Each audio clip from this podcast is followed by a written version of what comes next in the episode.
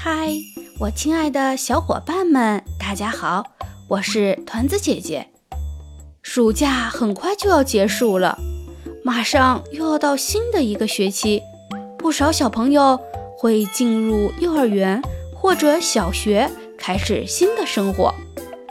那么，我们的小乌龟富兰克林也要去上学了，他在学校里的生活会是什么样呢？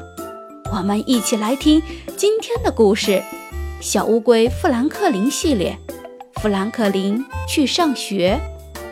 作者：波莱特·布尔乔亚，作图：布伦达·克拉克，翻译：白欧。富兰克林会数一、三、五，也会数二、四、六，他还会系鞋带。富兰克林会拉拉锁，也会系扣子。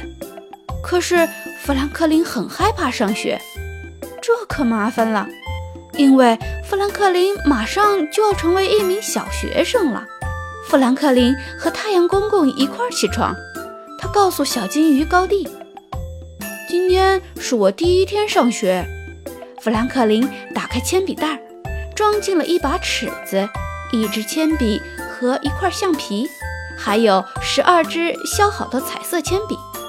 然后他叫醒了爸爸妈妈：“快点儿！”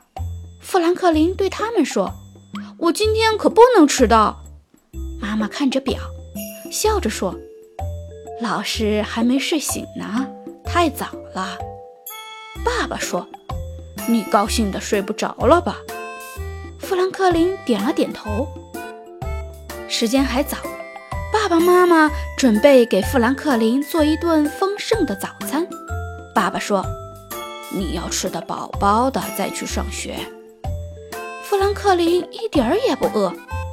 我已经吃饱了，他说：“饱的就像有好多小青蛙在肚子里跳。”妈妈抱了抱富兰克林说：“我第一天上学的时候也跟你一样，但是一会儿肚子就会饿了。”富兰克林只好硬着头皮吃了一点儿。他检查好书包，准备去上学了。就快走到车站时，富兰克林摸了摸肚子，说：“嗯，我不想上学去了。”爸爸抱了抱他，安慰道：“我第一天上学的时候也跟你一样。你看，小伙伴们都在等车呢。”车站有好多人啊！小伙伴们的哥哥姐姐和爸爸妈妈都来送他们上学了。海狸拿出他最心爱的童话书，说：“瞧，我会读书。”小熊问：“你都能读下来吗？”海狸骄傲地回答：“当然了。”富兰克林听完摸了摸肚子。小兔拿出一个崭新的笔记本，说：“瞧，姐姐教我写了好多数字。”小狐狸问：“所有的数字你都会写吗？”小兔骄傲地回答：“当然会了。”富兰克林看了看妈妈，说：“妈妈，我想回家。”妈妈安慰他：“放学的时候，我们还会在这儿接你，到时候。”你要告诉我们今天在学校里都学了些什么？校车来了，小兔和姐姐手拉着手上了校车。小熊站在车门边，不停地跟爸爸妈妈挥手说再见。富兰克林抱抱妈妈，又抱抱爸爸，直到小伙伴们都在座位上坐好了，他才上车。在去学校的路上。富兰克林一直望着窗外，他觉得自己还没有准备好去上学。小兔一边跳一边大声问：“学校里的老师会不会特别厉害呢？”海狸早就坐不住了，他问：“学校里有没有卫生间啊？”小熊拿着空空的零食袋说：“要是谁带了好多零食就好了。”富兰克林什么也没有说，他觉得校车开得好慢好慢。终于到学校了，猫头鹰老师早就到了。猫头鹰老师温柔地对大家说：“早上好，同学们。”他告诉大家把外套挂在哪儿，还给大家安排好座位。接着，他带大家找到了卫生间，还送给每位同学一个水果。海狸和小熊一个在读书，一个在写写画画。小兔学起了做饭，只有富兰克林坐在座位上一动不动。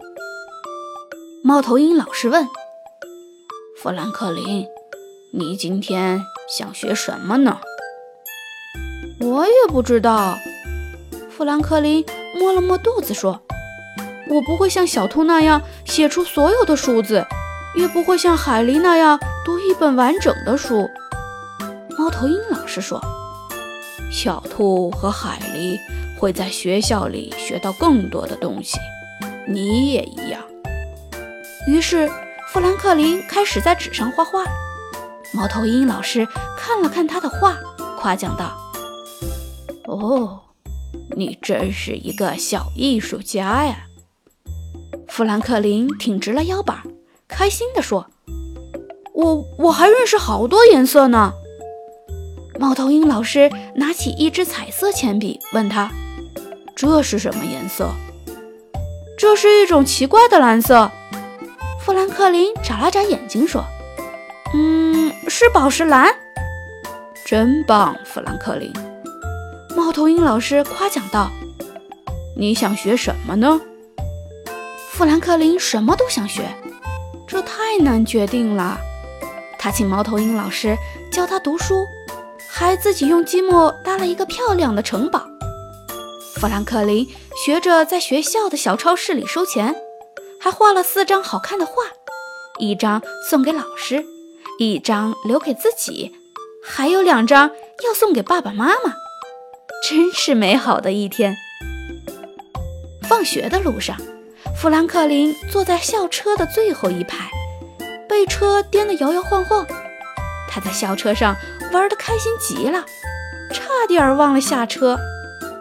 爸爸妈妈早就来车站等他了。富兰克林刚一下车，爸爸就抱起他来，关心地问：“饿坏了吧，宝贝儿？”富兰克林在学校玩得太高兴了，早就忘了饿肚子的事情。他说：“嗯，我饿了。”爸爸笑着说：“你马上就能吃到好吃的晚餐了。”回到家，妈妈温柔地说：“宝贝儿，你看。”我们给你做了这个。他拿出了富兰克林最爱吃的苍蝇馅饼。富兰克林懂事地说：“爸爸妈妈，你们看，我给你们画了这个。”说完，他把自己画的两张漂亮的画送给了爸爸妈妈，还给了他们两个紧紧的拥抱。即将开始新的学校生活的你，是不是也像富兰克林当初那样很害怕呢？没关系的，到了新的学校，会有新的老师和新的同学跟你一起学习和玩耍，那会是多么有趣的事情啊！好了，今天的故事就讲到这儿，明天见。